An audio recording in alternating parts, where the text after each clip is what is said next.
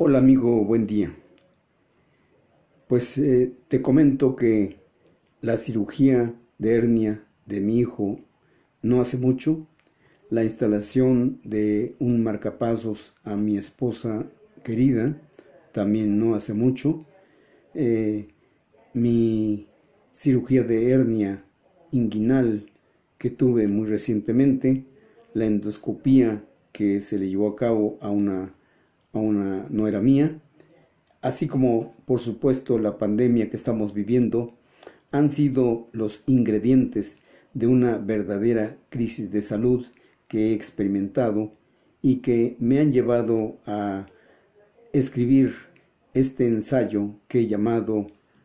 Tu actitud ante una crisis que comparto contigo.